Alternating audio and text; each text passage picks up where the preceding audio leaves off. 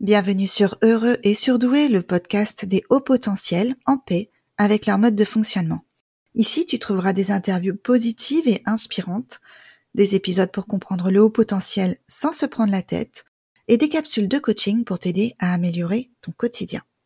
À toi qui te sens en décalage depuis toujours avec le reste du monde. Et aussi à toi qui vis bien ton haut potentiel et te demande si c'est normal. J'espère avec ce contenu t'inspirer à croire en toi pour que tu oses être pleinement. Ma contribution pour bâtir un monde meilleur, c'est d'aider les adultes au potentiel à se réconcilier avec leur fonctionnement atypique et à renouer avec le sens de leur vie. Je m'appelle Sylvie Richard, je suis formée au coaching professionnel et tu peux suivre mon actualité sur la page Facebook Sens Atypique et m'écrire à sensatypiquecoaching.gmail.com. Je, je, dis souvent, quand j'ai découvert mon propre haut potentiel, j'ai demandé à un collègue, est-ce que c'est normal d'aller bien? Le haut potentiel, c'est une chance. Enfin, j'ai eu cette sensation que j'étais reconnue euh, dans mon entièreté.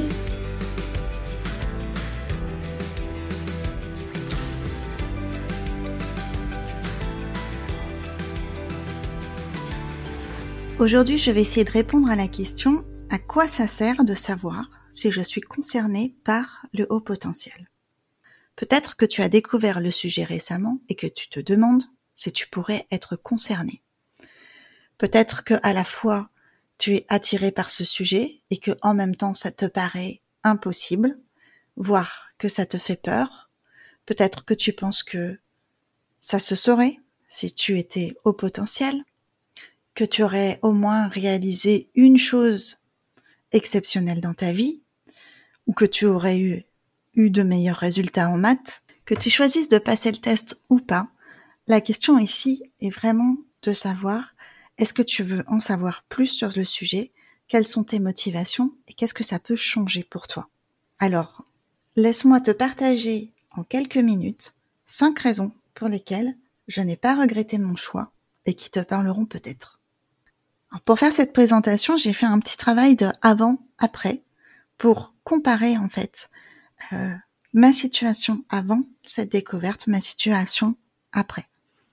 Évidemment, il y a un temps d'acceptation aussi entre les deux sur lesquels je reviendrai, mais déjà mettre en avant ce que ça a changé.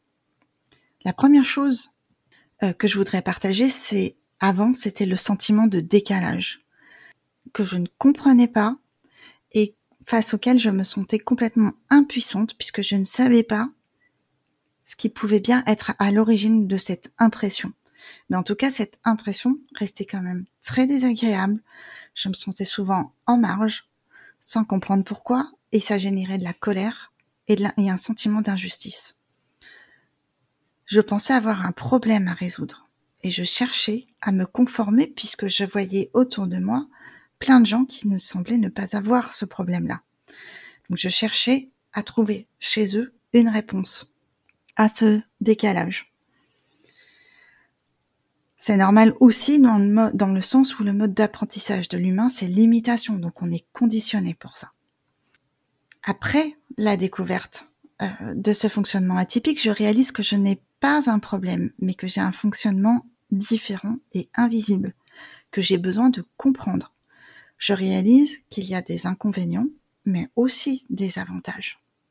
Et enfin, je réalise aussi que je peux arrêter de faire des efforts pour me conformer, puisque ce fonctionnement est dans mon ADN. Vouloir changer ce fonctionnement, c'est comme de vouloir changer la couleur de, ses yeux. Ça ne sert à rien. C'est lutter contre quelque chose qu'on ne peut pas, sur lequel on n'a pas de pouvoir. Justement, le deuxième point, c'est que avant, j'étais souvent dans la lutte ou dans la résistance, voire parfois en mode sauveur. Le fait de ne plus être, de, comprendre en fait d'où ça vient, ça permet de ne plus être dans la lutte ou dans la résistance, et ça permet en contrepartie de récupérer beaucoup d'énergie, parce que cette lutte et cette résistance, en fait, elle, pompe tes réserves.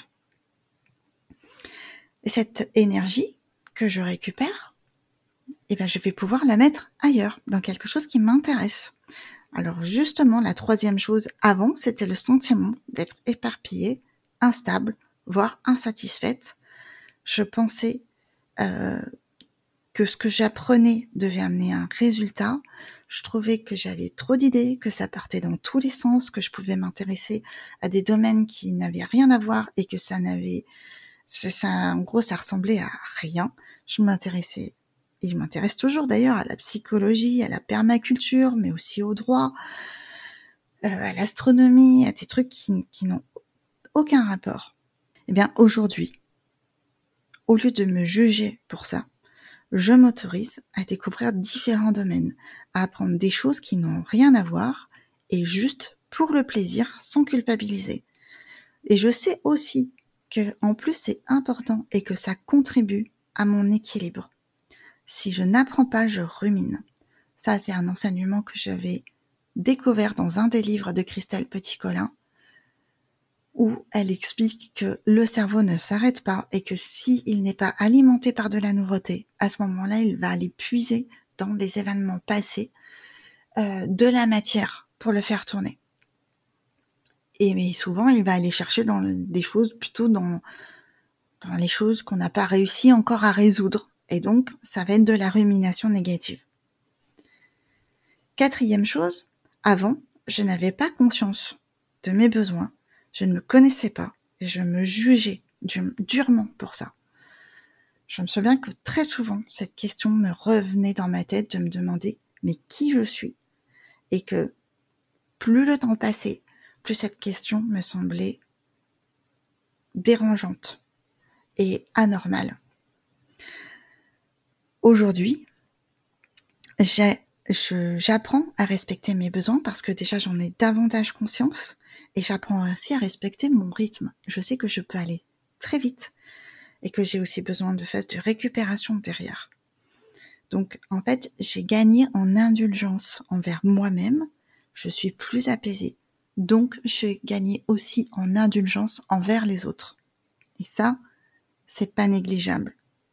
Enfin, ce fameux sentiment de solitude lié au sentiment de décalage, eh bien, aujourd'hui, je peux quasiment dire qu'il n'existe plus. Je ne me sens plus seule, je me comprends, et je sais que d'autres personnes ont un fonctionnement proche du mien.